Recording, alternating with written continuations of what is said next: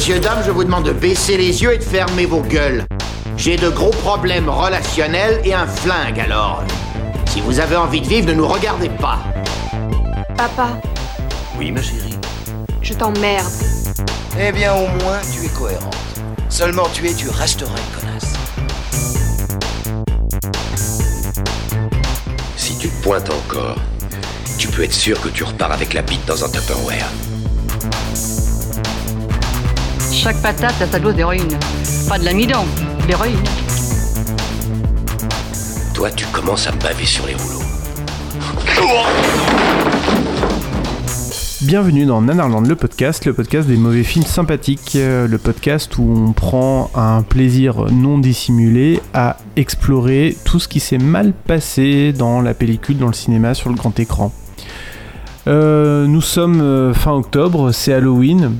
On s'en rend pas forcément compte euh, au moment où nous enregistrons cette émission, mais euh, on vous dirait pas exactement quand on est, mais pour être honnête, on n'est pas tout à fait au moment d'Halloween, mais comme on- nous sommes nous sommes euh, des gens qui disruptons, des gens qui voyons loin. On anticipe et on enregistre déjà une émission dédiée aux films qui font peur. Alors font-ils peur parce Un sont- indice pour savoir quand même quand est-ce qu'on fait l'émission, euh, François Hollande est toujours président de la République. On est visionnaire. Donc font-ils peur parce qu'ils sont ratés ou font-ils peur euh, parce qu'ils sont censés faire peur? Je pense qu'on va peut-être plutôt être dans le premier cas, mais euh, on, va, on va en parler euh, dans quelques instants avec la fine équipe qui est réunie aujourd'hui. Je vais commencer par présenter celle qui me fait face, Mathilde. Bouh. Comment vas-tu? Mais écoute, ça va. Ça va, ça va. Un gros bisou à toutes celles qui vont passer Halloween à se la geler en mini short pour faire Harley Quinn. Coucou les filles, vous êtes plus à la mode, mais tenez le coup. Julien, ça va? Bonsoir, oui. Je tiens à dire que moi je ne fais pas un spécial Halloween, je fais un spécial Toussaint. C'est quoi C'est l'exception française ou c'est euh, Exactement. Je Très ne- bien. Bon, écoute, je suis content d'avoir un patriote à ma table. Voilà. Euh, Et en tout cas, j'espère que vous appréciez mon déguisement de Chuck Norris sexy. il est de toute beauté. On ne mettra pas de photo, mais il est de toute beauté. Surtout la moustache. Euh, vous autres là-bas, comment allez-vous? Ah bah ça va bien, et vous? Là-bas? Bah nous ça va, mais on a déjà dit que ça allait bien, donc maintenant on a envie de vous entendre parler. Est-ce qu'il fait beau? Est-ce qu'il fait pas beau? Euh, Est-ce que tout est neuf et et, tout est sauvage? Et d'abord, qui êtes-vous? Et que- euh, comment, est la- comment est ce mois d'octobre? Euh, salut les nanardeurs, salut les nanardeurs, Oui. c'est Halloween chez nous aussi. Salut les nanardeurs, il fait beau chez nous. voilà, Donc ça c'était Rico. C'était Euh, Rico dans sa pour cent. imitation. J'ai C'est zéro pour la référence. c'est une émission. Euh, Parce que là, au début, j'ai cru que tu faisais le générique de Batman, la vieille série, mais apparemment non. euh, pas loin, pas loin, c'était l'étrange Noël de Monsieur Jack, mais... euh, Ah oui, non. Ah oui, d'accord, ok. Mais bon, c'est déjà Ah un oui, petit du- peu trop du- vieux pour vous, oui. De ce, de, de ce grand réalisateur de nanar, euh, Tim Burton. Henri Selick. Euh, non, c'est Harry Seznick. Ah oui, Oui. c'est vrai, c'est Henri bah, moi c'est. Fabien Bon, et ça va très bien, merci. Et je ne sais pas quoi dire après cette intervention. euh, J'ai envie de dire. euh, Je vais pas dire pathétique. Non, non, je Eh pas ben, pathétique. écoutez, ça aurait dû être Halloween, ça sera Halloween, et puis tant pis, on va Et faire voilà. avec. Et ça va très bien. Est-ce que, les, est-ce que les citrouilles sont belles dans votre région cette année? Écoute, euh, oui, moi je trouve que les citrouilles sont pas trop mal. Hein, Tout à euh, fait. Personnellement, elles sont oranges. Euh, que dire de plus? Je sais pas la faire la différence entre une bonne et une mauvaise citrouille, mais. euh, Je crois pas qu'il y ait de bonne ou de mauvaise citrouille, c'est plus un état d'esprit de situation en fait. euh, C'est des rencontres. c'est des rencontres. C'est des rencontres. Écoute, Philippe, pourquoi m'en vouloir Pourquoi es-tu après moi Tu es un traître Tu as vendu des informations aux Japonais Des innocents sont morts, espèce de faux Fais pas le con, Philippe Julien, euh, ça a été mûrement réfléchi, et je me suis dit que ça serait bien que tu commences. Mais je suis ravi de commencer, puisqu'en plus, moi, je commence avec un film français pour notre épisode spécial Toussaint. Ah oui d'accord, d'où le Toussaint, ok. Voilà. Donc, euh, c'est un film euh, d'horreur français. euh, Déjà, de deux- déjà ça stresse. déjà, on va pas se mentir, ça sent le nanar. non, je déconne. Plusieurs noms me viennent en tête. Oui, non, non, après, euh, non, mais après sur Twitter, j'ai déjà. C'est c'est dans les années 2000 Oui, c'est possible. Ah, c'est la Le meilleure pièce des décennie. films français fantastiques foireux. Non, non, mais attendez, parce Eh qu'après, oui, Il y en a plusieurs, il y en a plusieurs. Après, c'est moi On va qui tous le- les faire. Après, c'est Est-ce moi qu'il y a un loup-garou C'est pas Steven c'est Ouais Est-ce est- ah, Est-ce qu'il y a Sophie Marceau Enfin, Est-ce que c'est dans les bois Non, mais tu triches. Allez, on va deviner, on va bois. deviner. Ah, c'est dans les bois. C'est dans les bois. Oui, c'est dans Est-ce les que c'est en Bretagne Oui, c'est Ah, c'est forcément dans les bois. Ok, je sais ce que c'est. De toute façon, il y en a, il y C'est en a- tout ce que c'est. il y en a un dans les bois en Bretagne, ça t'as vite fait. Bah, Bon. après. euh, Bon, alors, plus, pas, pas de suspense, c'est Brocéliande. Ouais. Le- le- alors, juste, parce que comme je vais recevoir tous les tweets après, je précise qu'il y a bien sûr de très bons réalisateurs de genre en France qui ont fait des films d'horreur de très bonne qualité. On pense à Alexandre Aja, bien sûr. Et donc, que bien sûr que c'est une exagération pour l'humour quand on dit que quand on parle de films d'horreur en France, ça sent le nanar. Mais Bon, quand même, Le Lac des Morts Vivants, Devil Story, Brocéliande, Promenons-nous dans les bois, Bloody Mallory, bon, il y a, y a du dossier quand même. hein. Mais voilà.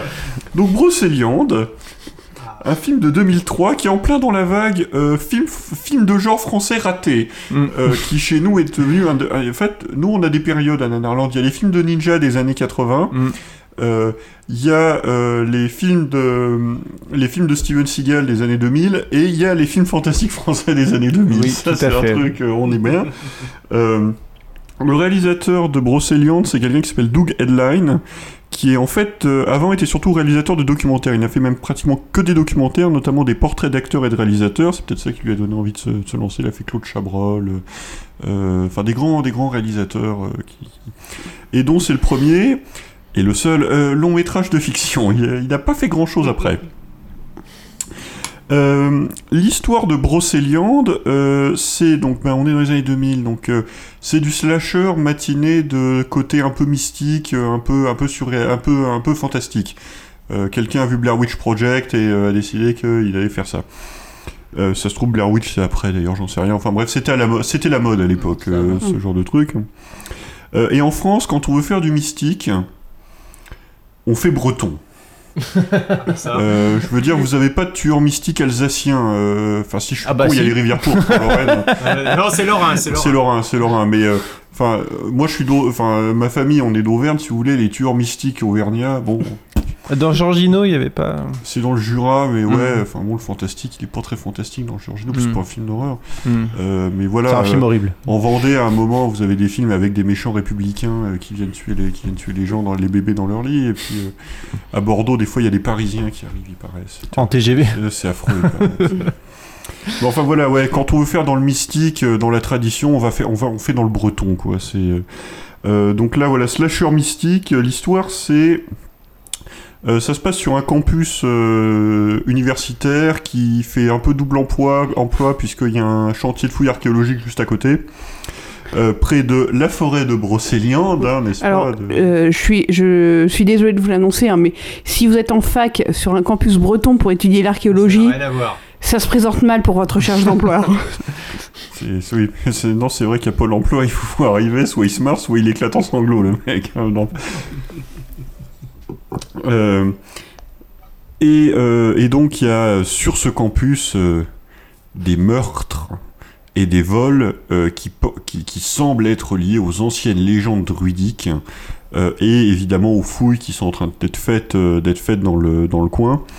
Et avec voilà, des druides, des, des potions magiques, enfin toutes ces conneries que les Bretons ont inventées pour se rendre intéressant. Oui, j'ai décidé de me faire des amis aujourd'hui. On a l'habitude. Hein. Euh, donc nous avons Chloé, l'héroïne, euh, fraîche arrivée de Grenoble, hein, n'est-ce pas? Ah bah oui. On quitte la civilisation. Euh, qui arrive pour étudier l'archéologie, donc qui commence les cours, qui est passionné de la civilisation celte, qui rencontre assez vite un dénommé Erwan, euh, qui lui est osé plutôt le beau gosse, mais qui était déjà l'année dernière, donc il lui montre un peu les ficelles, euh, et puis qui la dragouille un peu parce qu'on est là pour ça. Tous les Et comme Bretons s'appellent Erwan, c'est Ouais. une loi. Même quand ton premier prénom parfois c'est Loïc, c'est Loïc Erwan sur l'état civil. Et euh, évidemment, c'est un film français, donc euh, les deux personnages principaux sont joués par une fille d'eux et un fils d'eux. ça, on n'y coupe pas. Ah bah normal. Euh, Erwan, Erwan est joué par Mathieu Simonet, donc c'est le fils de Jacques Perrin. Et Chloé est jouée par Elsa Kikoïn, la fille de Gérard Kikoïn, l'auteur notamment de Entre chattes, de Bourgeois et putes ou encore de Bon chic, bonjour mes salopes. Euh, alors je ne sais pas si vous le connaissez autour de la table, si vous avez vu certaines de ses œuvres. Je l'ai vu sur Arte euh, la semaine dernière, euh, Bon chic, bon genre, mes salopes. J'étais très étonné. Alors moi je crois que j'ai vu pour de vrai la bande, la bande annonce de Entre chattes à la nuit Nanarland. Oui, je bah, crois ça qu'on a dû la passer une année. ça c'est déjà beaucoup plus probable. oui. Et il a fait Alors, aussi un autant pour le gamin. Jacques Perrin, ça peut être un avantage, mais. Alors, autant pour le gamin de Jacques Perrin, ça peut être un avantage, autant je suis pas certain qu'être la fille de Kikoïn, ça soit vraiment vendeur sur le CV euh, dans le cinéma français. Oh, il D'ailleurs, je crois qu'elle a pas fait grand chose après. hein.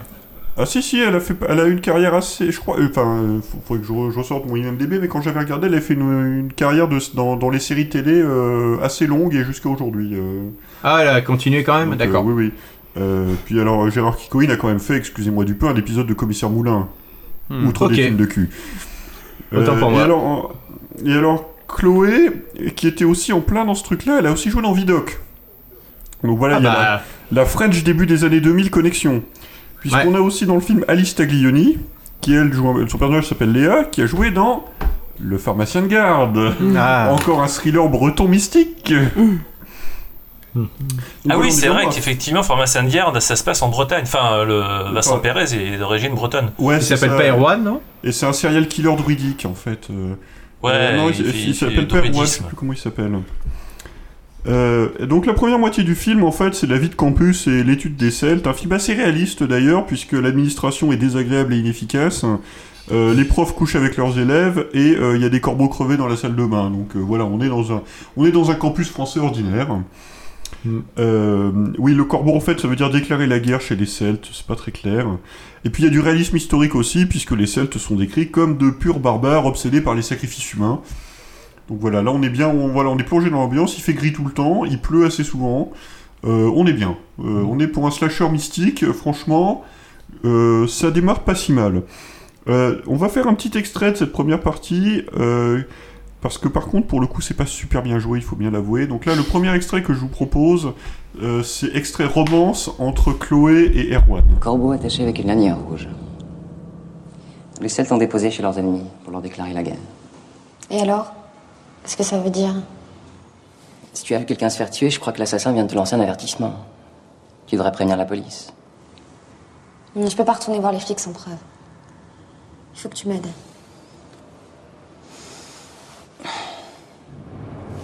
Tu m'as bien dit que tu as vu la pierre des druides dans la main de la victime. Oui, j'en suis sûre. Sauf qu'elle brillait. J'ai vérifié sur internet, on dit nulle part qu'elle a été volée. Si elle n'était plus dans un musée à Dublin, ça saurait. Alors donne-moi une bonne raison de te croire.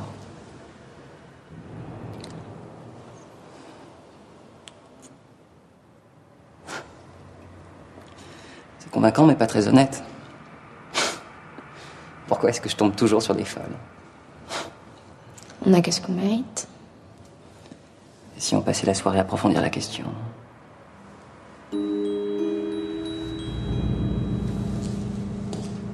Tu le connais? Je l'ai déjà vu sur le campus, mais je sais pas qui c'est. non. Oui, en plus, euh, donc voilà, c'est euh, ça, c'est euh, le, le moment où euh, la l'alchimie entre euh, Erwan et Chloé se concrétise par un baiser, euh, comme vous l'avez. euh, je me dis que l'alchimie était palpable même sans l'image. Ouais. On l'a- on l'a bien, on l'a bien entendu, l'alchimie. Pas plus que ça, mais. Oui, alors ça me fait penser parce qu'en fait, là, il- donc il y a des coucheries entre profs et élèves, mais alors c'est génial parce qu'au début, donc ils font genre, euh, on- il y a des lourds sous-entendus sur le fait qu'une une des étudiantes couche avec un des professeurs. Donc, euh, mais sauf qu'en fait, euh, mais non, je couche pas avec lui. C'est mon père. Ah, oh putain. D'accord, ok. Qui était tombé amoureux de ma mère quand elle était son étudiante. Donc, en Ah. fait, donc en fait, il y avait bien une coucherie entre élèves. D'accord. euh, C'était l'autre génération. Ah, je croyais que c'était genre. euh, non, je le considère comme mon père. Non, non, euh, c'est un mon truc. euh, C'est mon père. Un truc encore plus creepy. C'est c'est mon père, c'est pas du tout creepy, c'est juste qu'il couchait avec ma mère quand elle était étudiante, pas moi D'accord. quand je suis étudiant. Bon, on s'en sort pas, quoi. Euh, donc au milieu du campus euh, des meurtres et des corbeaux, euh, on fait un peu de fouille archéologique, donc il découvre une serpe, une serpe gauloise, mais alors c'est pas la serpe d'or de panoramique, c'est un espèce de machin barbelé complètement, enfin c'est un coutelas, le truc, c'est un arme de guerre. Enfin, tu sens que t'es pas là pour cueillir le. T'es là pour couper des têtes ou pour couper autre chose, mais pas pour cueillir du gui. euh. Et au milieu donc de ces, de ces mystères mystérieux, il y a aussi une scène assez surréaliste où euh, Chloé décide qu'il y a un de ses profs qui est pas net et donc elle va chez lui, elle, elle sonne à l'interphone et elle l'accuse de meurtre à l'interphone. C'est-à-dire Bah, c'est le- c'est notre deuxième extrait en Ah, fait. pardon, Vous allez voir. Donc, euh, Désolé. Si vous voulez quelqu'un, enfin, c'est une espèce de méthode, je pense, pour de démarcheurs pour rentrer chez les gens.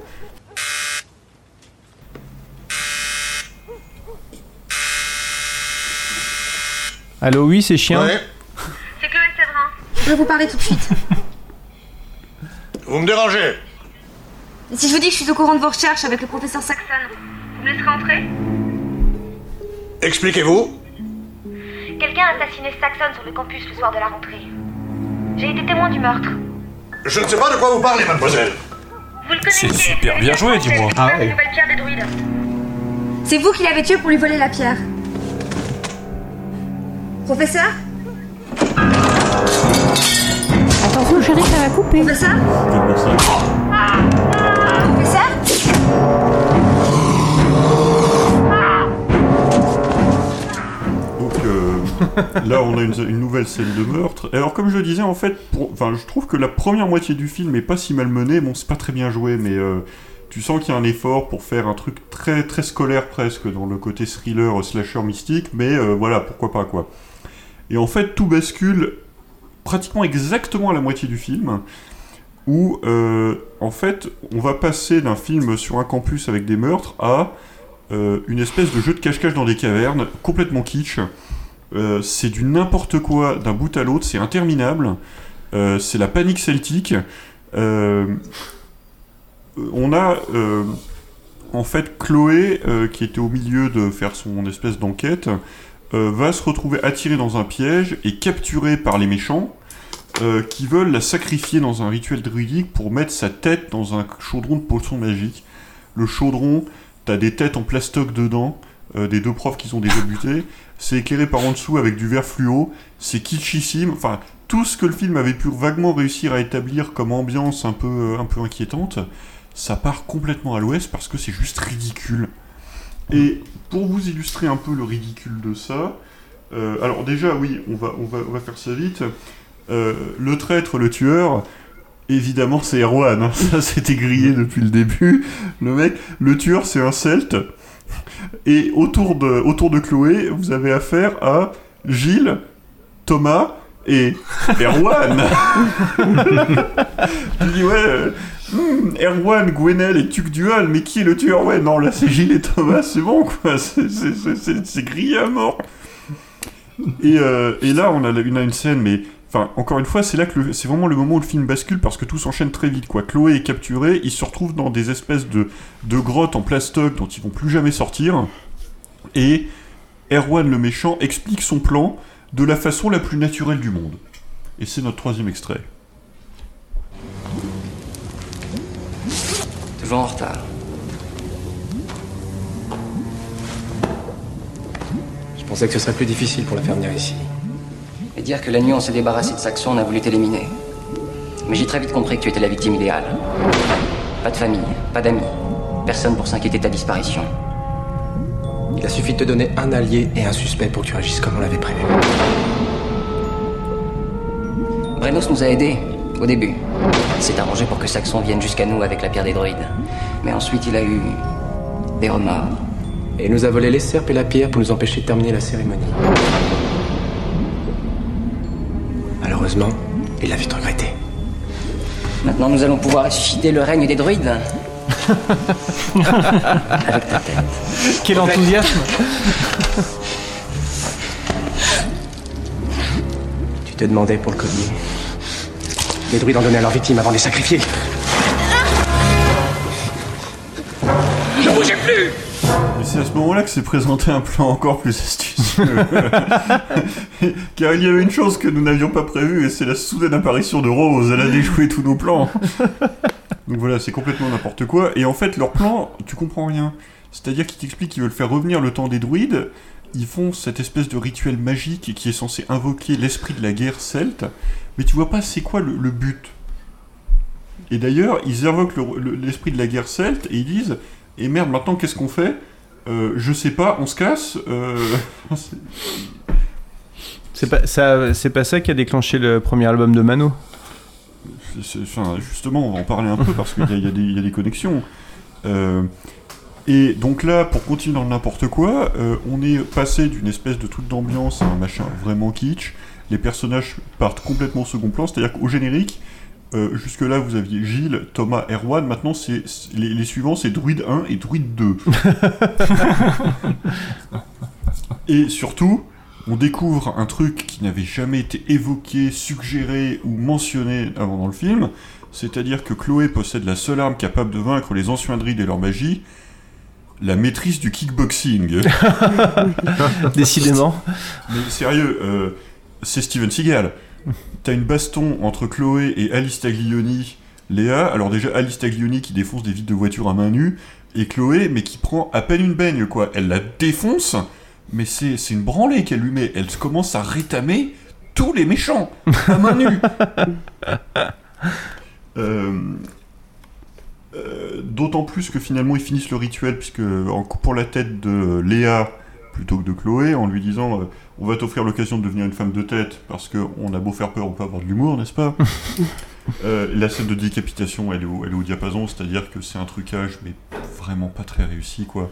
C'est à dire qu'à ce moment là ils essaient de faire un truc gore mais c'est ni gore ni bien fait enfin. Mm. en- encore une fois vraiment dans cette espèce de deuxième partie euh, qui voudrait être une, une poursuite dans des souterrains sombres et tout, rien ne marche, mais rien ne marche. Euh, c'est vraiment... Ouais, c'est ça, c'est... c'est- le prototype du film français qui part en vrille parce qu'il a essayé de faire un truc et puis qu'au bout d'un moment il en avait marre et donc il est parti sur autre chose et, euh, et puis bon euh, voilà il est 18h on se casse quoi. Euh, et euh, en fait, il y a même un climax, c'est-à-dire que vous avez euh, le fameux euh, dieu de la guerre des Celtes qui s'appelle Morrigan qu'ils ont réussi à invoquer. Donc, euh, alors au début, ils sont malins, ils nous le montrent en vue, il est en vue subjective histoire qu'on voit pas trop sa tête, et du coup, tu crois que c'est Dark Vador parce qu'il respire comme Dark Vador en fait avec le. Et, euh, et, et- et après, en fait, quand tu vois sa gueule, tu comprends que la tribu de Danal se soit faite rétamer. Parce que si c'est ça le dieu de la guerre des Celtes, mais évidemment qu'ils vont se faire marcher dessus les mecs. hein, euh, une espèce de, de, de zombie tout pourri avec des dreadlocks euh, et un masque d'oiseau genre Condorman et une tronçonneuse celtique improbable au bout d'une masse d'armes. Le- les mecs ils ont invoqué le dieu des punks à chiens quoi. Ah bah on est en Bretagne, hein. Et donc vous avez combat final entre Chloé, euh, Iris, alors j'ai oublié de la mentionner, mais c'est un autre personnage féminin qui est là, donc euh, d'un côté un peu girl power, euh, et donc Morrigan, le dieu de la guerre, qui va se prendre une raclée parce que Chloé de toute façon c'est... Et super fort en kickboxing de toute super façon. fort en kickboxing. Mais alors par contre le truc c'est que si le personnage est super fort en kickboxing, ben euh, les acteurs euh, c'est pas ça. Et donc en fait c'est filmé euh, au ralenti comme si tout le monde avait de l'arthrite. Euh, déjà les filles, en fait les filles manient les serpes mystiques des Celtes, mais comme des, comme des, enfin en fait au début ça me chiffonnait puis j'ai fini par comprendre en fait elles s'en servent comme des raquettes de tennis. Tu vois le truc, c'est vraiment un swing de tennis. Mm. Puis après, t'as le revers et tout, donc euh, clairement, enfin voilà, c'est le tennis, elle, elle maîtrise mieux que la baston, euh, mieux que les armes blanches. Et euh, t'as l'espèce de créature au milieu enfin, qui n'y arrive pas, quoi. Enfin, c'est lent, c'est. En fait, ils ont des effets de ralenti, de flou. Enfin, ils font tout pour essayer de cacher la misère. Et malgré ça, la misère, elle te jette aux yeux parce que la scène dure 5-6 bonnes minutes. En plus, c'est long. Euh, La question que je me pose, Julien. Tu Oui. m'entends Oui, oui, je t'entends. Ouais.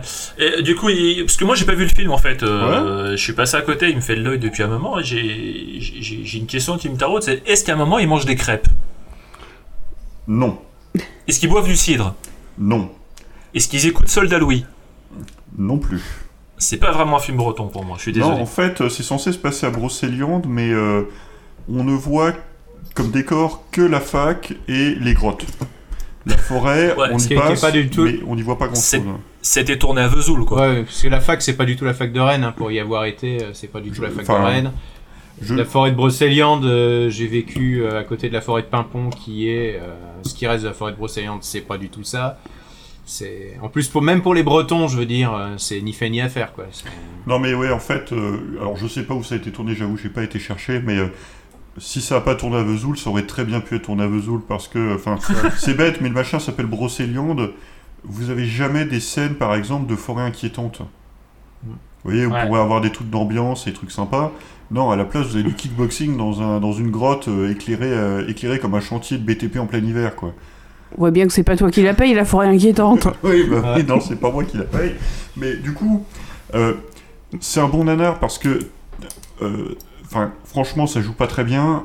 Tout le film, la deuxième partie, c'est vraiment n'importe quoi. Le combat final, il est super drôle. Erwan, c'est un peu mon, préféré, je dois dire. Lui, euh, lui, je le kiffe. Mais euh, Alice Taglioni défonçant des vides de voiture à main nue, c'est voilà, c'est pas mal non plus, quoi. Euh, donc ouais, en fait, Brocéliande, euh, t'as vraiment l'impression que ça a été calqué sur un... Enfin, en gros, qu'il y avait un autre film au début, et puis qu'ils ont essayé de calquer le... Enfin, c'est vrai que c'est con de faire un film sur Brocéliande et d'aller le tourner euh, dans un truc où tu ne reconnais absolument rien euh, de la région, ou même de la, même de la Bretagne. Enfin, de toute façon, c'est celte, hein, ils bien c'est celte, c'est pas, pas breton, mais... euh, Enfin, voilà, ils passent, ils passent clairement à côté de leur truc. Et alors, avant de conclure, il y a un truc que j'aime bien, c'est que Erwan, en fait, on découvre dans la scène finale, quand il fait son espèce de rituel et qu'il se met à poil, qu'il est couvert de tatouages dru- druidiques, mais que genre personne n'avait remarqué avant, y compris Chloé qui a eu une scène d'amour avec lui. Et, et donc j'aime bien imaginer la scène d'amour entre Erwan et Chloé qui est en mode ouais vas-y euh, éteins la lumière ouais vas-y ferme, ferme les rideaux aussi ferme les rideaux ouais Ah ouais baisse le store ouais c'est bon Je te mets un bandeau sur les yeux. Ouais. Ah pardon, c'était. Aïe. Oh pardon, c'était ton nez. ah non, ça c'est mon nombril. Écoute, Erwan, c'est ridicule, je rallume, mais. Mais pourquoi tu t'es mis sous le drap comme ça euh, Ouais, Chloé, euh, ça m'excite que tu me vois pas. Regarde, j'ai fait un trou, c'est pratique, on va pouvoir faire comme vous voulez. voilà, quoi. Ouais, ouais, ça ça- ça n'a vraiment aucun sens. Non, mais c'est. enfin, C'est- voilà, c'est. Ouais. enfin, en fait, en plus, t'as vraiment l'impression qu'il. Enfin, qu'il copie des trucs qui ont été faits avant, sauf que euh, c'est de la mauvaise copie, quoi. C'est Mm. c'est vraiment un ersatz. Euh, et en plus, euh, qui, qui part complètement en vrille euh, dès lors qu'il passe de- du film d'ambiance à un film plus d'action. euh, Mm. C'est fini, quoi. Ouais. Là, c'est là Mais- tu plonges dans le nanar à deux, à deux bains. C'est d'autant plus étonnant en fait que le Dugenline en question, qui est le fils de Jean-Christophe Manchette, hein, fils Jean-Patrick de- Manchette, pardon. Oui, oui, bah oui, tant qu'on est dans les fils d'eux. Hein, euh. mais il a eu une, euh, enfin c'est quelqu'un qui a eu une grosse carrière dans. euh, il a bossé à Starfix, euh, je crois qu'il a été rédacteur en chef à un moment de Starfix. Ouais. Il a été, enfin il a fait des documentaires euh, sur la série Z, etc. C'est un, c'est un, pur, c'est un passionné. Et le, enfin, je regardais un petit peu pendant que tu faisais ta, chronique. Il semblerait en fait que le film était sinistré. euh, euh, il disait dans une interview que, en gros, il avait fait son film. euh, il, il y avait un producteur qui voulait faire son, qui voulait faire le film. Donc, il avait proposé un scénario et que le scénario était trop sophistiqué. Donc, il fallait qu'il descende un peu les ambitions pour pouvoir faire le film. Avec un, de ses potes qui est, euh, qui est Benoît Lestan, qui est un, un, un maquilleur euh, qui est assez reconnu euh, dans le Dans le métier. dans le milieu et qui, était aussi euh, ben, qui était aussi scénariste. Et donc visiblement, bon bah le film a été euh, le film a été sacrifié quoi pour en faire une, une espèce de ouais, de, de popcorn movie euh, copié sur les Américains. Et c'est vrai que pour l'avoir vu, la, la dernière partie avec ses, ses, ses chaudrons fluo et, ses- et son prédateur de prise unique là, c'est c'est juste hallucinant quoi. C'est c'est Ouais, c'est ça. Ouais, carrément. hein. C'est ça, et euh, t'as l'impression de plus regarder le même film parce que euh, toute la première partie, c'est vraiment un film d'ambiance euh, où on n'a pas de l'action, des poursuites ou quoi. Euh, voilà, enfin, Mm. t'as t'as deux films en un et le deuxième, euh, il est franchement nanar. Ouais, j'étais tombé dessus à la télé. euh, Comme ça que j'ai découvert aussi. Et, euh, et tout de suite, je me suis dit, euh, hop, hop, hop, hop, hop. Qu'est-ce qui, se passe là? Mais euh, après, ce que tu racontes, Rico, je pense que c'est une histoire qui est quand même hyper commune. Dans... Enfin, on se moque beaucoup de ces films de genre euh, Mm. français des années 2000. Après, je pense qu'effectivement, chacun presque a son histoire d'anecdote où euh, le réalisateur a voulu essayer de faire un truc et que pour une raison X ou Y, euh, au moins, une... enfin peut-être qu'il n'était pas le meilleur du monde, mais qu'au moins une partie de son travail a été sabotée. Euh, soit parce qu'on lui a divisé le budget par deux au milieu du tournage, soit parce qu'un producteur derrière a décidé que finalement euh, il aime pas le film qu'on a fait et qu'il a décidé d'en faire un autre avec, le, avec euh, les images qu'il a sous la main. Euh, Enfin voilà, c'est. euh, enfin, Ouais, ça, a quasi- ça a quasiment torpillé sa carrière euh, à Doug Headline. Il a quasiment rien fait depuis. Je crois qu'il il a fait un, un épisode ou un court métrage, un truc. Ouais, il a presque euh, rien fait abandonné. après. Ouais. Et mine de rien, c'était le cas pour beaucoup des gens de, de cette génération-là qui ont essayé de faire des films dans les années euh, dans les années 2000. Certains ont réussi à partir aux États-Unis, mais la plupart euh, Ça a tué des carrière carrières a dans été l'œuf. euh, œuf, ouais. Dans pas mal de pas mal de gens quoi. Et c'est vrai Moi j'aurais espéré qu'il fasse une suite à Brocéliande, je sais pas, qui s'appellerait peut-être Fontainebleau. Ouais. Ça pourrait être cool. Mais c'est vrai que t'as as beaucoup ce côté. euh, en gros, euh, on m'a proposé euh, de faire un, un film de genre, on m'a donné, on m'a promis que j'aurais carte blanche, et puis à la fin, Mm. euh, en gros, le, le projet, j'ai été dépossédé du projet. Euh, Le producteur, au début, il voulait faire comme les Américains, puis finalement, il a décidé qu'il voulait faire comme les téléfilms de TF1. Euh, et donc, euh, le truc a été saboté, et à la fin, c'est ni un bon film euh, français, entre guillemets, ni un bon, fi- ni un bon film de genre euh, à l'américaine. Ouais, bon, après, Pas bon. c'est toujours un peu. J'ai tendance à vouloir toujours trouver des excuses aux gens, après, des C'est- fois, c'est peut-être juste que tu... Après, tu- ça, tu- ça, ça serait, ça serait pas le premier passionné à vouloir, vou- à vouloir se lancer et, et à Oui, accoucher euh, d'un oui. truc euh, Tout à fait, complètement, oui, euh, oui. complètement irregardable. Bon, voilà, c'est la vie. Enfin, Bah, euh, Regarde-nous quand on a voulu se lancer dans le podcast, que ça a donné. Alors bon, Bah voilà, par exemple, les excuser, quoi. Non, mais bon, bref. Bon, après, on saura jamais, mais. Enfin bon, bah, en tout cas, c'est comme tous les films qu'on chronique ici, c'est vraiment à voir. En plus, euh, à la limite, on peut, on peut. Celui-là, il est facile à se procurer. Ouais, pour le ouais. coup, hein. Avec une bonne tolérance euh, au film français est quand même nécessaire, spécialement pour la première partie. Mm. Euh, Il y a des traversées du désert quand même. hein. Oui, oui, oui. Mais bon, ça va, ça, ça, ça se traverse vite. Déloque-toi. Tu retires tout, y compris le tampax. Allez, grouille-toi. C'est pas un concours de vitesse. Que ce soit un effeuillage de grand luxe. En ce moment, je parierais que tu t'imagines déjà que tu suces ma au rythme des coups de fouet de mes ta gueule.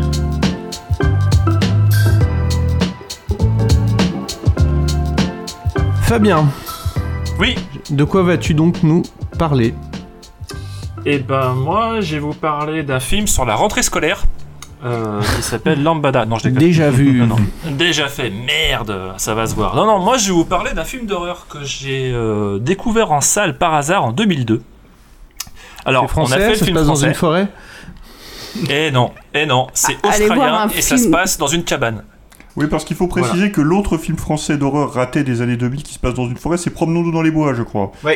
C'est ça. Ouais, exact. Non, non, moi j'ai pris un film australien euh, qui s'appelle Tubby House, qui en gros veut dire euh, cabane de jardin, euh, qui est sorti en 2002 et que j'ai pu voir au cinéma parce qu'il est vraiment sorti euh, limite euh, de manière clandestine, quoi. Il est vraiment resté quelques jours au ciné et, et je suis tombé dessus par hasard. Du coup, euh, c'est un film australien avec une curiosité au casting. C'est un des rares films avec euh, Joshua Leonard dans le rôle principal. Et Joshua Leonard, vous ne connaissez pas son nom, mais vous l'avez peut-être vu parce que c'est un des protagonistes, des proca- protagonistes, pardon, du projet Blair Witch. Voilà. C'est Josh? Euh, je sais pas, c'est le barbu. Bah, Il s'appelle Joshua, donc c'est Josh. Ah, peut-être. Oui, oui, peut-être. es oui, passé c'est vrai chez que j'ai pas Joff fait gaffe. Exactement. On va arrêter, les gars, là, franchement. Oh. Moi, j'ai rien dit. Hein. Oh ouais. Oh. Les calembours, là, ça suffit maintenant. On, on est à Halloween, euh, un, un- un peu de calme.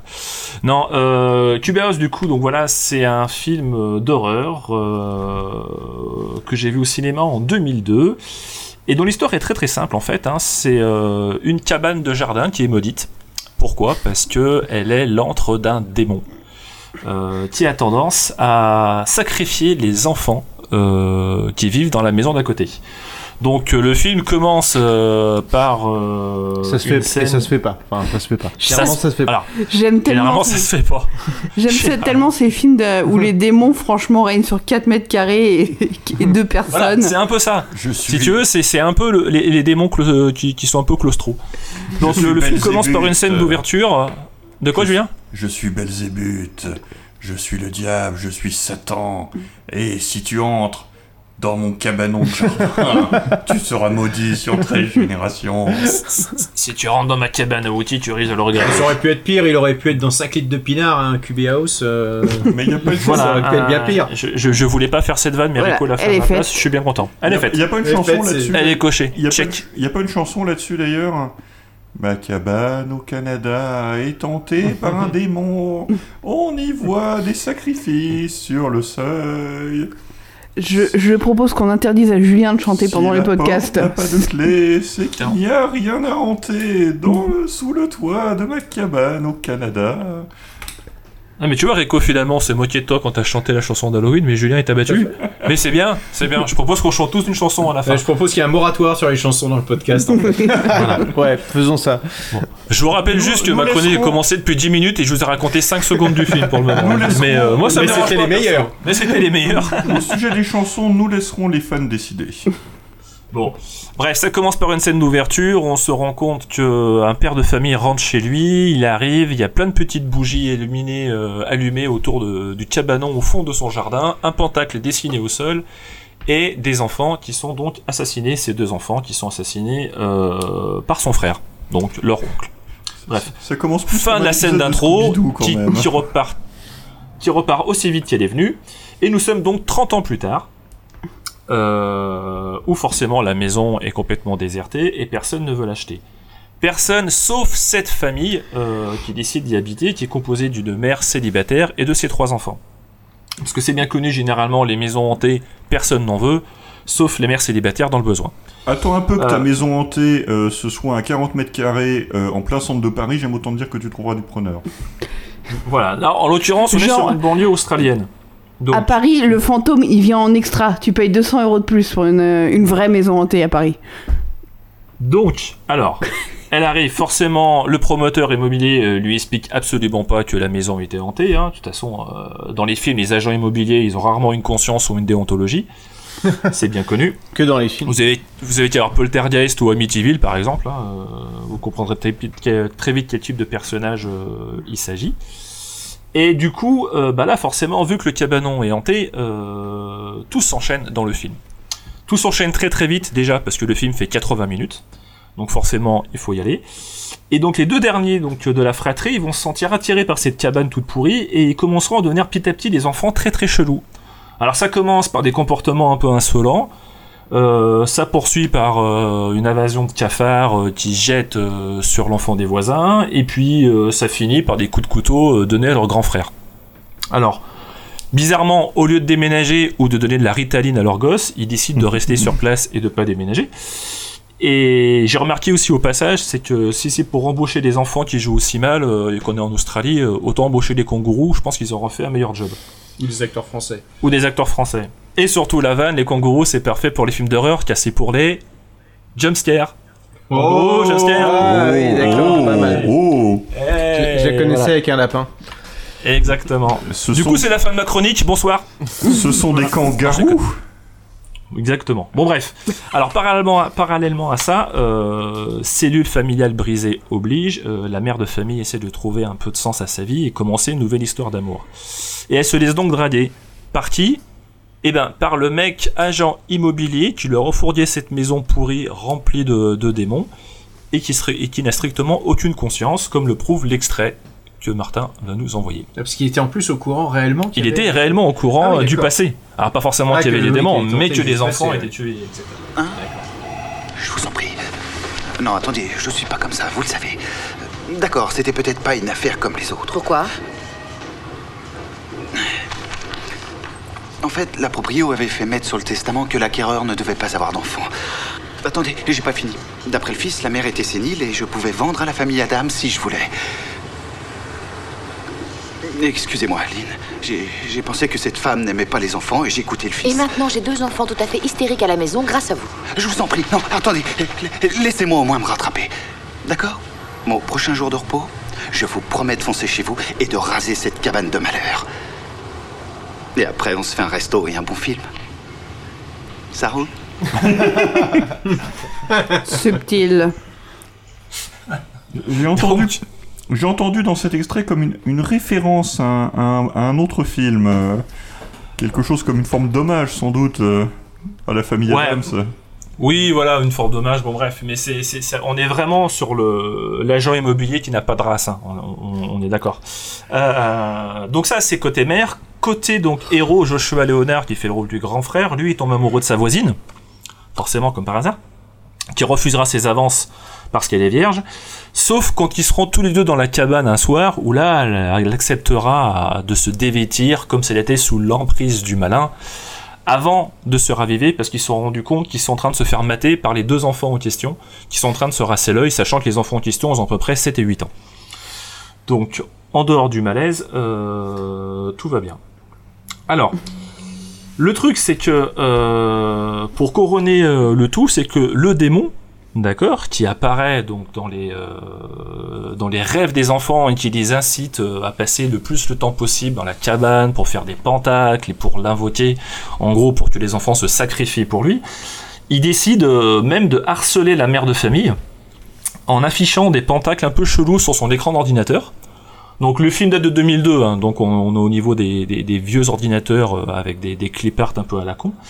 Donc il fait apparaître son nom sur ordinateur avec une voix chelou et il va même jusqu'à faire imprimer des messages euh, répétés plein de fois par son imprimante sur environ 250 feuilles, un peu comme Jack Nicholson dans Shining. Vous savez quand il répète Mm. euh, 15 fois la même phrase. Non mais au prix, En disant- au prix où était l'encre dans les années 2000, euh, non mais il se croit à Versailles là le démon et, et les remettre en papier. Mais lui, il s'en fout, justement, c'est pas lui qui paye, c'est la mère de famille. Et donc, très important, il, démoniaque. dit- il répète la même phrase, il fait « Je suis Murzazel, je suis Murzazel, et tes enfants sont à moi ». Donc, elle, elle panne toujours rien, elle se dit « Bon, au pire, c'est un bug informatique, il est passé par là, pourquoi pas ?» Bref. Et donc, le film continue son, son petit bonhomme de chemin. Euh, alors, tout est lié, hein, on se rend compte qu'il faut se débarrasser de la cabane, surtout que, et là, c'est vraiment un élément qui m'a fait mourir de rire, le type qu'on a vu au début du film et qui a vu ses deux enfants morts, lui, il est toujours là. Il vit toujours dans la banlieue de la ville, il travaille dans un espèce de, de, de snack, euh, de bar snack, et il est à moitié fou. Il, forcément, il est à moitié fou après ce qu'il a vu. Le truc, c'est que dans le film, il est à moitié fou, donc en gros, il a les cheveux longs, crade, et il porte des lunettes de travers. Mais surtout, surtout, on est quand même 30 ans plus tard, et le mec, il a pas pris une ride. C'est exactement le même acteur, il a même pas grimé. En gros, le mec, il a toujours 25 ans, il a juste des cheveux un peu plus longs. Et euh, il avertit forcément euh, le héros que quelque chose se, se passe mal. Donc ils vont tous essayer de mettre à- euh, en œuvre les choses pour virer la cabane. Ils décident de casser la cabane et forcément le lendemain, elle est réparée. Et là, du coup, il se passe pas grand chose dans le film, hein, si ce n'est que c'est très très mal joué et que les situations sont complètement euh, abracadabrantesques. Et le réalisateur, je pense, en panne d'aspiration, il s'est rendu compte qu'en fait, sur les 80 minutes de métrage, bah, il y en avait déjà 75 minutes de passé. Et là, il est en mode balèque, il met les potards à fond et il balance tous les effets spéciaux possibles à la suite. Donc du coup, là, dans les 5 dernières minutes du film, on a des plans CGI dégueulasses parce que je pense qu'ils étaient déjà datés à l'époque où le film était sorti. Donc euh, vous voyez le film à 21h, à 22h30, euh, vous trouvez que les CGI sont déjà datés. Euh, on aura donc forcément euh, des plans d'insectes euh, en CGI complètement pourris, un jeu d'acteurs complètement naze. Et au passage, vu que la cabane, elle peut pas physiquement se déplacer, parce qu'on n'est pas dans Transformer le film, hein, on est dans Cubi House le film, elle se contentera en fait d'agresser les protagonistes à distance à travers des lianes et des branches donc qui vont se balader un peu partout dans la ville d'une manière un peu planquée, ce qui donne des plans qui ressemblent, pardon, qui sont piqués à Evil Dead, forcément. Voilà, euh, dont une mort magnifique où un mec se fait tirer euh, par le pied euh, par une liane et, qui passe par, euh, à travers une grille d'égout. Je- J'ai envie de faire un gif de cette scène où il a une tête complètement ahurie et euh, qui est et une mort complètement complètement con. Voilà. Et puis bon, moi ça m'a fait marrer parce qu'au niveau des effets de réalisation, euh, on parle quand même d'une cabane euh, qui est ridiculement petite quand on la voit de l'extérieur, mais une fois qu'il y a des plans à l'intérieur, on dirait un duplex qui doit faire à peu près 120 mètres carrés. Parce que c'est très très compliqué de filmer les endroits clos, et il a bien compris, du coup on passe d'une cabane de 4 mètres carrés à l'extérieur à une cabane de 40 mètres carrés une fois que tout le monde est dedans. À un moment ils sont 6 dans la cabane, hein, faut dire ce qu'il y a. tu se concurrencer. C'est interdit santé, quoi. Voilà. Mais t'as l'impression. Oui, pardon. Du coup, je vais vous passer un autre extrait, parce que je vais pas vous spoiler la fin, mais quand même, mais je veux que Martin passe l'extrait final, où Joshua Léonard, en gros, euh, comment on dit ça, euh, renvoie le démon à ses origines. Vas-y, Martin. Je sais qui tu es Ces enfants ne sont pas à toi Nous, on sait que tu n'es pas des nôtres. Jamais. Non Daddy, le livre Murtazil Délivre-les de ton mal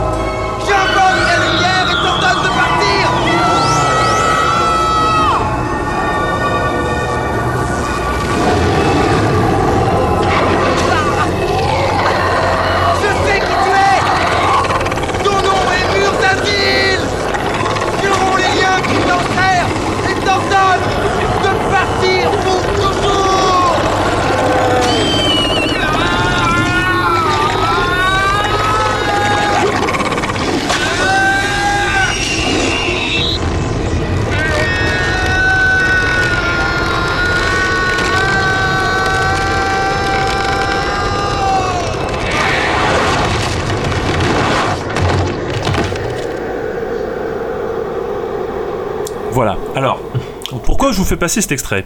Vous avez bien compris qu'en fait, il appelle le démon par son nom. Murzazil, je sais qui tu es, Murzazil, Murzazil, Murzazil, Murzazil, je sais où tu te caches, Murzazil, ainsi que je te bute enculé. Bref, Murzazil. Pourquoi je vous passe cet extrait? Parce que je sais pas si vous avez euh, retenu ce que je vous ai dit précédemment dans la chronique, c'est qu'à un moment, le démon euh, prend possession de l'ordinateur pour faire peur à la mère euh, de famille et fait imprimer sur une cinquantaine de pages A4 Je suis Murzazil, je suis Murzazil, et tes enfants sont à moi. Vous vous souvenez Oui, c'est ça, t'as Bon, l'impression qu'il se cachait pas, quoi. Voilà. Sauf que on apprend à la fin du film que pour renvoyer le démon chez lui, il suffit de répéter son nom. Tout simplement. Nom qu'on ne connaît absolument pas et qui n'est absolument pas cité, sauf que c'est le démon lui-même qui s'est présenté en disant je suis Murzazil, je suis Murzazil, je suis Murzazil. Donc en l'occurrence, c'est ça, ça m'a tué de rire, du démon qui se grille lui-même en disant je m'appelle Murzazil, je m'appelle Murzazil, mais faut pas le répéter parce que si jamais tu dis trois fois mon nom, eh ben je vais m'en aller dans mon plan astral.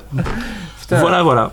C'est- Ah parce, que, parce que du coup, je me disais, mais à quoi ça lui sert euh, de, de, de, de, hacker l'ordinateur et d'im- d'imprimer plein de pages quoi. Mais c'est ça qui est juste fou parce qu'on se dit c'est un élément d'un air complètement con, euh, il veut faire peur, voilà, il, il fait déborder la ramette euh, un petit peu comme si tu te faisais spammer ta boîte mail.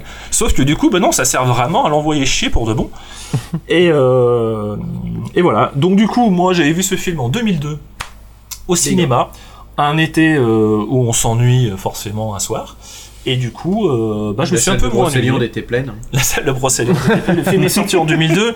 Alors le film se targue d'avoir été présenté à Cannes et se targue d'avoir été présenté à Gérard May. Je pense que personne s'en souvient. Bah si, Gérard May, il se rappelle, il l'a il l'a connu, du coup. Voilà. Et euh, du coup, ça me fait rigoler parce que euh, si on peut vraiment trouver de morale à cette histoire, c'est que parfois les démons, ben, ils sont aussi nanars que les films qu'on regarde. Mais c'est vrai que Gérard May, c'est un peu comme Avoria. T'as des gens, tu te demandes s'ils ont été présentés au festival ou à, à Jean-Luc Gérard May, quoi. Ouais, c'est un peu ça, ouais. Tellement ils sont nombreux. Et je trouve qu'il y a un truc vachement intéressant dans ce que tu dis, et je pense qu'il y aura un bouquin à écrire, mais c'est pas moi qui le ferai, sur la, perso- la, la- la figure du promoteur immobilier au cinéma, qui, je pense, euh, est au niveau de...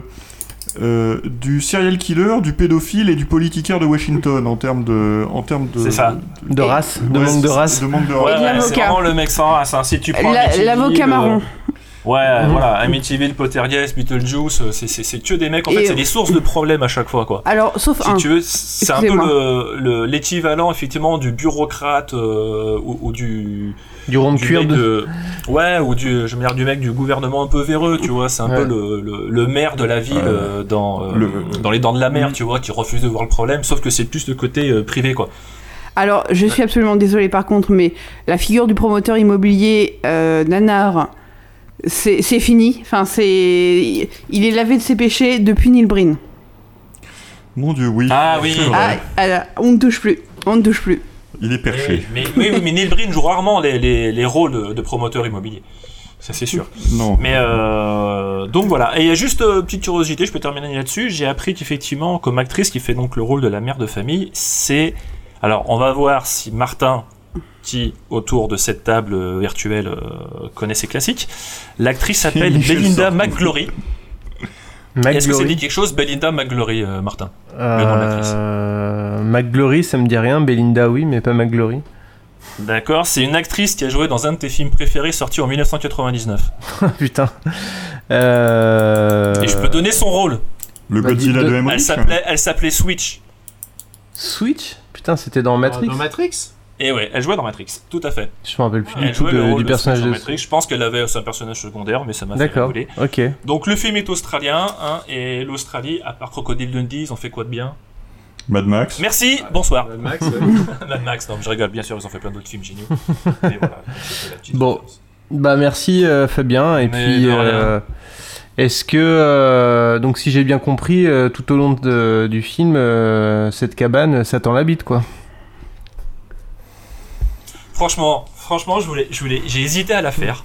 Bah ouais, J'ai mais pourquoi mais je- Pourquoi tu l'as pas faite Parce que du coup, c'est moi qui suis obligé de la faire. tu vois. Oh, alors ça. Mais parce que je, je- je laisse un petit peu euh, ma place aux autres. C'est ça aussi être généreux. Ça C'est deux fois que je la place généreux. aujourd'hui. Bon, bah merci Fabien. euh, sur, ces, rien. sur ces bonnes paroles, je, je transmets le, la balle à Mathilde. Et je suis scandalisée de ce jeu de mots. Et pas moi qui l'ai inventé. Et laissez-moi vous dire d'ailleurs que je suis scandalisée globalement et je trouve tout à fait déplorable qu'un podcast de haute tenue comme le nôtre euh, fasse la promotion éhontée d'une fête païenne comme Halloween ou, ou comme disent la- les adorateurs du diable. hein. Moi je, je trouve que c'est un pervertissement des valeurs morales et familiales, que c'est une publicité pour des pratiques de sorcellerie et de satanisme, que c'est un danger permanent pour nos enfants. Et je, voilà, je suis extrêmement déçue qu'on parle si peu de moralité et autant de décadence euh, en ces lieux. Vra- Vraiment. Je, Donc, je sens que t'es parti pour euh, remonter le, le niveau là. Bien oui, parce que là, je voudrais aborder avec vous un film sain, un film décent, un film hygiénique, un film familial, un film chrétien, évangéliste, américain. Chouette. Ah. Alors, petit aparté, euh, la véritable horreur de mon Halloween, ça a été d'arpenter les bases de données de films évangélistes euh, US. Alors, j'ai en particulier regardé un petit peu christiancinema.com et d'autres. Euh, et en particulier, les catégories films patriotiques, où on glorifie l'ensemble des soldats de l'histoire US, y compris sur Christian Cinema, les sudistes, Donald Trump et un chien. Euh, la catégorie prophétie et fin des temps avec un choix de conspiration pour tous les goûts, toutes les bourses euh, biologiques, conspirations, etc. Les, con- les conspirations pour toute la famille. Et euh, la catégorie spécialement missionnaire où en fait... Oh, dis-nous en plus. C'est sur- les, les missions évangéliques. Et donc, c'est les pauvres de couleurs variées qui sont bien contents de voir Missier Tintin arriver avec de l'aspirine et une Bible. Euh, bon, je pense par contre, là, je retiens. Euh, il va falloir que je vois, donc je, je vais donner 3 euros pour un, un, évangéliste euh, américain pour voir quand même en VOD l'adaptation de la Passion du Christ en Lego. Ok. Ouais. Vous voyez Ouais. les- Lego Ouais. The Movie Voilà, il y, en a un qui est sur la Passion du Christ. Lego la passion du Christ. Voilà. Ok. Ce, ce qui doit être bien avec ce genre de- d'études euh, et de plongée, c'est que tu dois avoir des nouvelles de plein d'acteurs un peu oubliés. Ah oui, c'est clair. Genre Kevin Sorbo passe le bonjour. De, de Hercule ou euh, Cain qui faisait Superman dans, euh, sur la série de M6, ils, sont, ils, ils font plus que ça. Mais et c'est aussi très bien pour avoir des, des petites news sur les, les talk shows euh, et les conspirateurs américains, parce que beaucoup font leur brûlot, etc. Et ça arrive là-dessus. Bon, venons-en en fait. Aujourd'hui, donc, je voulais vous parler de Divination, un film de 2011, et c'est loin 2011 en termes d'effets spéciaux, euh, réalisé par Monsieur Ben Paul, dont c'est Dieu merci la seule réalisation. Il y a un miracle, c'est que ce mec n'a fait qu'un film. Et donc, on retrouve au casting alors euh, James Cricksoni et Lisa Coronado, que vous connaissez sûrement pour leur rôle de. Ah putain, qui c'est lui Ça me dit vaguement un truc. Attends, il a pas fait un petit rôle dans. Là. Voilà. Euh, donc, ce rôle-là, et il y a aussi au casting euh, d'autres gens. Voilà. Et donc, pour le scénario, je vous la fais courte parce qu'il est à la fois un peu confus et un peu gnangnan quand même. Mais, alors, on plonge directement en plein cauchemar mais vraiment euh, dedans, en zone 51, quoi, euh, dans les suburbs américaines. Avec que des blancos, des jeunes filles en chemisier qui vont chez leurs amis faire Oh my god Et des jeunes hommes responsables qui jouent aux échecs dans un parc en se demandant s'ils font d'assez bons pères de famille et s'ils sont prêts à donner à leur épouse le seul cadeau qui vaille un enfant, un fils. Et donc, on suit un couple en particulier, euh, qui est extrêmement blanc. hein. C'est- vraiment d'une blanchitude de, bo- de bonhomme de neige. Euh, et donc, ce couple attend son premier enfant. Oh my god, comme tu vas être heureuse, ma chérie, c'est toute la vie d'une femme. Donc voilà, ses ses copines sont autour en mode, euh, en mode soutien. Et ils sont en danger tous les deux parce que autour de leur maison, des démons rôdent sur des riffs de hard rock chrétien des années 90.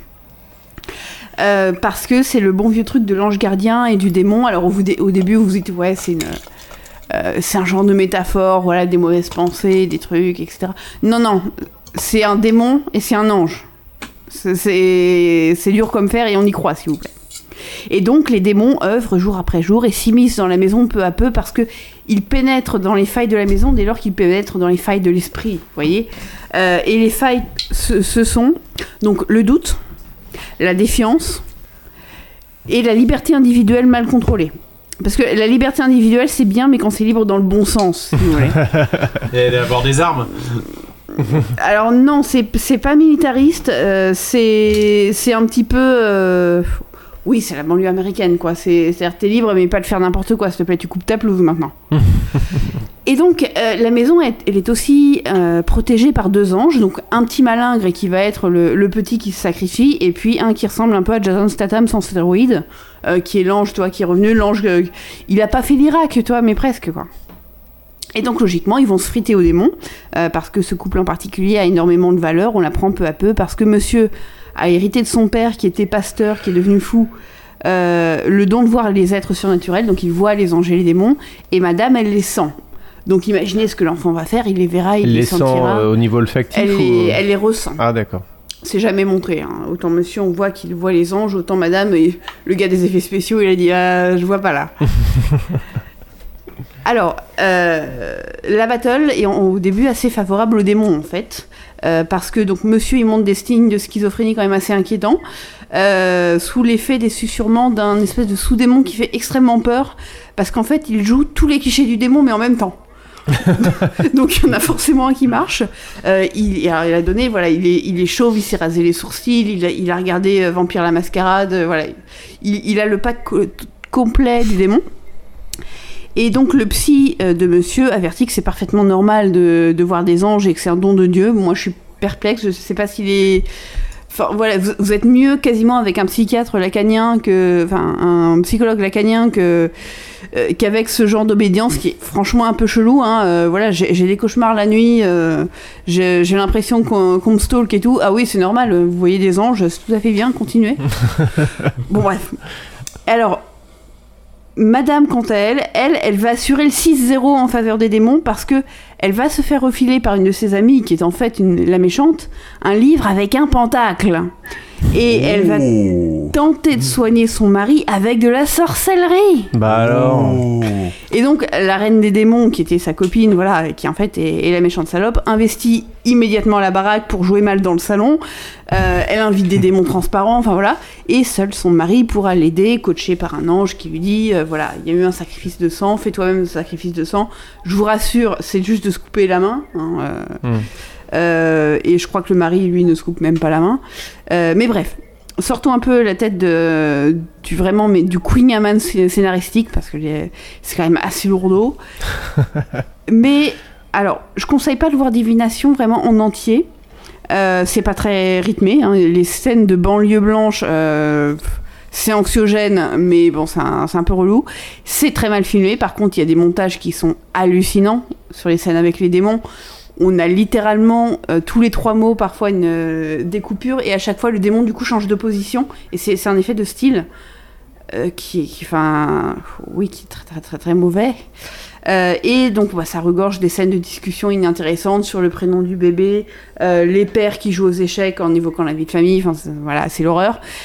Mais par contre, l'ensemble des scènes avec les anges, les démons et surtout combat entre les deux, c'est époustouflapant, je vous jure.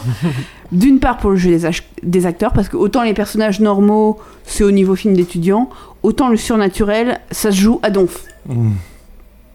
Euh, autant chez les démons qui donc euh, voilà jouent l'ensemble des vampires du, ré- du répertoire que les anges qui jouent vraiment euh, John valeur américaine, bien burné, enfin voilà, ça, ça- ça joue le, ça joue l'ange bien droit dans ses bottes quoi. Et la palanquée d'effets spéciaux Nasbrock qui défile, mais alors il y en a de tous les côtés. Les ailes mal incrustées pour les démons comme pour les anges, les bastons mal chorégraphiés qu'on cache sous des flammes, qu'on cache sous la fumée Floutix, la célèbre fumée, euh, les vols de corbeaux numériques, les rêves de champs de blessures exposés, les créatures transparentes. Enfin, c'est un festival, c'est vraiment un festival. Euh, et alors, ce que je vous conseille de faire du coup, c'est qu'un bon paquet de ces effets se trouve dans le trailer, qui est disponible euh, en ligne. N'hésitez pas à y jeter un œil pour contempler le désastre. Euh, voilà, c'est Divination 2011. Vous tapez ça, vous vous souvenez que ça date de 2011 du coup, et vous avez l'expérience complète en 4K. Si vous remplacez en fait la musique du trailer dans votre tête par justement ces vieux riffs de hard rock pourris, parce qu'il y a quand même une énorme arnaque à la musique, hein, c'est pas du tout la musique épique, c'est vraiment le, le pire des années 90. J'ai cru que qui est, enfin c'est vraiment l'équivalent chrétien de Marilyn Manson. euh. C'est-à-dire Marilyn Manson maintenant en fait, je suis en train de réfléchir. Shots fired. Mais bon, euh, voilà, il y a. euh, Allez, faisons une petite entorse. Les gros warriors pourront se faire le film. Euh, les autres, le trailer, c'est c'est un petit bonbon. on va dire. Ok. Voilà. Bon, bah merci. hein. C'est c'est Et toujours puis, bien euh, de. Le, je, vous, je vous donne une update sur le, le Lego euh, Mel Gibson. Ah oui, oui, on, on- on veut savoir. Euh, bah merci Mathilde, hein. c'est toujours bien de mettre un peu le, le- le spotlight sur ces Sur les valeurs. sur, sur le Les vraies valeurs. ouais puis Oh. sur ce cinéma évangélique euh, tout ça évangéliste pardon Faut savoir un petit détail sur le cinéma euh, chrétien évangélique, c'est un des plus rentables aux États-Unis, avec les petits films d'horreur à tout petit budget façon fan footage. Euh, c'est vraiment celui qui a la plus forte, le, euh, le plus fort ratio de rentabilité parce que ça coûte rien à tourner. 23 dollars de budget. Hein, c'est- Ouais. Et ça Et- se vend assez bien. c'est terrible Oui, parce qu'il y a un certain Il y a une forte, il y a une forte qui- communauté qui, qui, qui est très C'est friande de même ça. à tel point que The Asylum à 100% a sa branche cinéma chrétien. et qui ne regarde en fait Ah ouais que ça. Enfin, l'idée c'est que tu ne vas pas au cinéma, tu es sur une ou deux chaînes de télé, souvent voilà Fox News et euh, euh, et éventuellement une chaîne peut-être même pas d'enfants. Mais c'est-à-dire que sur des personnes qui jamais de leur vie n'iront voir un Harry Potter, même un Harry Potter indien, euh, il faut l'équivalent et ils achèteront pour 30 dollars si possible parce qu'il n'y a que ça. Et, et que, euh, en fait, euh, il y a des, des sites et des, ou des journaux qui vont approuver les films comme étant euh, euh, convenables pour la bonne morale chrétienne, et donc, euh, effectivement, un public qui ne va regarder que les films qui auront été approuvés de cette façon-là. Donc, ça fait un choix relativement limité, comme tu disais, euh, et, euh, et des gens qui ne vont consommer que ce média-là. Ah ouais, il y avait un portrait aussi d'Harriet Tubman que je veux voir pour savoir à quel point les blancs ont sauvé les noirs. Juste pour rebondir sur ce que dit Mathilde, euh, alors euh, on- on- je vais pas faire la vanne comme quoi on est vieux, mais euh, pour ceux qui se souviennent de la série euh, Quoi neuf Docteur qui passait dans les années 80-90, euh, un des personnages principaux qui s'appelait donc c'est la famille Seaver, ça passait euh, à l'époque sur la 2, qui s'appelait Mike Seaver. L'acteur s'appelle Kurt Cameron, qui était très très connu aux États-Unis. Il a arrêté sa carrière entre guillemets de classique d'acteur pour tourner dans les films évangélistes et faire que ça. Et est devenu lui-même euh, un, un fervent, euh, comment on appelle ça, Un Euh, contradicteur du, darwini- du darwinisme par exemple. un créationniste? Un créationniste. Euh, ben Steen aussi. hein. Ah ouais, ouais. Ben Steen aussi a suivi ce chemin-là. Mais lui est Et plutôt devenu éditori- éditorialiste. euh, Voilà. Bon. C'est rigolo de voir les carrières un peu des gens comme ça. euh, ouais bifurqués. je sais pas si c'est rigolo vraiment mais bon bref Oui, c'est- c'est c'est- c'est une vue de l'esprit rigolo. Non mais C'est une moi, j'ai un la religion m'angoisse alors Ah oui. du coup euh, voilà. J'ai hésité Oui, aussi avec euh, un film d'Halloween avec Chuck Norris et le fils de Chuck Norris. ok. Bon. Il était, il, il était pas, pas loin derrière. on le garde on le garde pas très loin alors pour une prochaine. Quand tu me regardes, tu trouves pas que je ressemble à un canton suisse? Profil d'une neutralité absolue, regard clair et franc, front qui n'est pas fuyant. Toi T'es le roi de la dissimulation. Je suis professionnel, c'est tout. Et tu devrais l'être davantage. Eh ben merci à toutes et à tous. Est-ce que vous avez des recommandations à, à faire? Je sais pas, une marque de citrouille, euh, Un certain Non, type de drap. Moi, je suis tombé sur un bouquin euh, qui malheureusement n'existe pas en français, qui s'appelle Australian Horror Film. Forcément, j'ai parlé de Tubby House Mm. euh, tout à l'heure, qui est un film australien qui revient sur l'intégralité des films d'horreur australiens entre 73 et 2010, film par film. C'est assez euh, bien développé. J'ai pu en voir quelques extraits. Euh, il revient sur les anecdotes de tournage, il décrit vraiment tout le casting, toute l'histoire. C'est écrit par Peter Shelley et c'est publié chez Macfarlane et Macfarland et compagnie. Voilà. Donc euh, ça s'appelle Australian Horror Film. Ok. Ben, moi, je voudrais conseiller deux podcasts, en fait, tant qu'à faire, euh, double ration. Arrête d'alimenter la concurrence comme ça, là, c'est relou. Bah, c'est-à-dire que comme je risque de bosser un petit peu avec eux, c'est pour ça. Ah oui, Euh, donc il y a IT's le...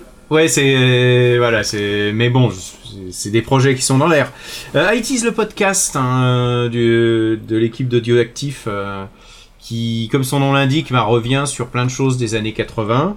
Euh, ils ont fait là une émission sur Superman, mais ils ont fait des chansons que on avait honte de chanter dans les années 80 ou euh, l'Amstrad CP. C'est enfin c'est vraiment euh, sur, ces- sur là-dessus. Et euh, ils reviennent avec pas mal d'humour sur cette période.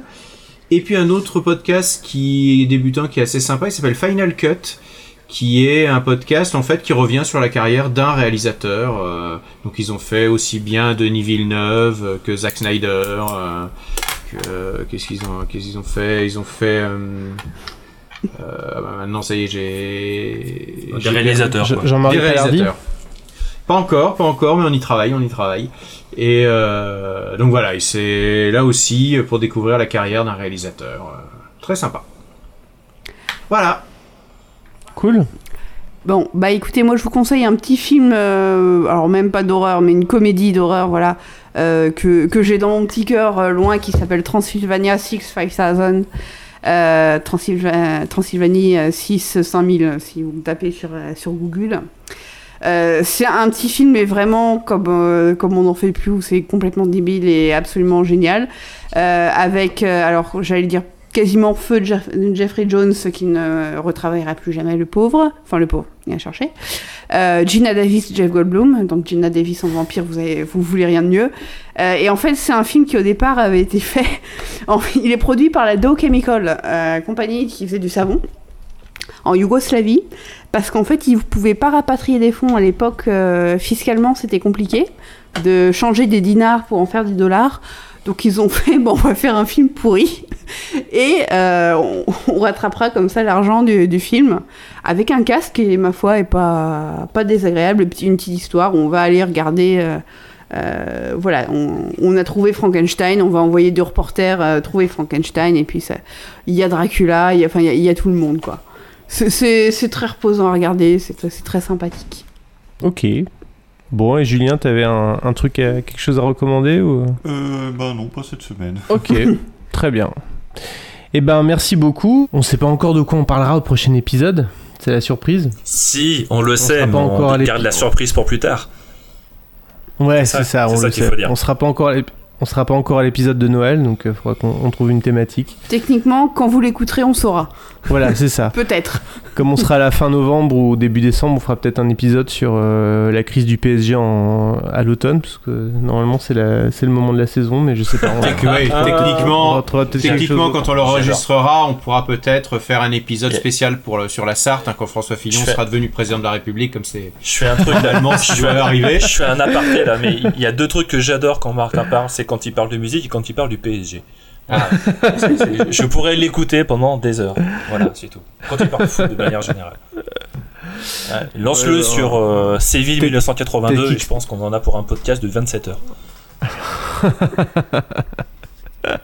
Ah, peut-être kickstarter un truc là, je sais pas, on va voir. Bon. mais ouais. Merci Un bonus beaucoup. pour les Patreons. euh, merci tout le monde. N'hésitez pas à mettre des étoiles euh, sur iTunes et à, à parler de l'émission autour de vous si ça vous plaît. Ça fait grandir euh, le nombre de personnes qui écoutent et c'est toujours bien. Ah si, on est bête, on a oublié une reco quand même importante sur Halloween. C'est le bouquin de papa, sur John Carpenter. C'est vrai. C'est vrai. C'est, tout à fait euh, vrai. le livre de Stéphane Boulet qui a déjà participé à l'émission euh, sur, euh, sur John Carpenter. Et donc euh, voilà, c'était... euh, Halloween, on- forcément. On n'avait pas dit que Ouais. c'était un trou du cul entre nous, euh, Stéphane euh, euh, Ah, pardon, non, excuse-moi. Non, tu, conf- Ah, ouais. tu confonds avec l'autre. Ah oui, je confonds avec l'autre là qui fait son émission. Mais ouais, bien sûr. Ouais, ouais, Ce qui est Daniel. bien, c'est qu'à cha- à chaque épisode, on dit du mal de quelqu'un de différent, c'est c'est pas mal. Ouais, c'est ça qui est cool. Ah, il faut, hein. Et on s'excuse même c'est- pas. C'est bien ça, Après les recos, euh, après les recos, il y a la, la nouvelle séquence, c'est celle où on dit du mal des gens, quoi. Les recos, ils ont C'est ça. On, est, on est en fait les cortex du podcast, en fait. Ouais, mais on devrait faire ça. Est-ce que vous avez un truc à déconseiller aux gens? Oui, Ouais. euh, pas mal de podcasts, tout à fait. euh. Va Et si vous voulez qu'on haïsse quelqu'un sur demande, Ouais, c'est ça. On peut, on, on va mettre un, un crowdfunding et, euh, Voilà, on- on et à un qui certain stade, on, on peut dober On- sur on qui peut- vous voulez. On peut dire du mal de n'importe qui sauf de Michel Sardou, après ça me va. Bon, bah écoute, on va, on va couper l'émission sur une ref à Michel Sardou, hein, ça me paraît nickel. Exactement. Allez, Bien joué. à bientôt. À bientôt. À bientôt. Très bientôt, Allez, merci. salut les nanardeurs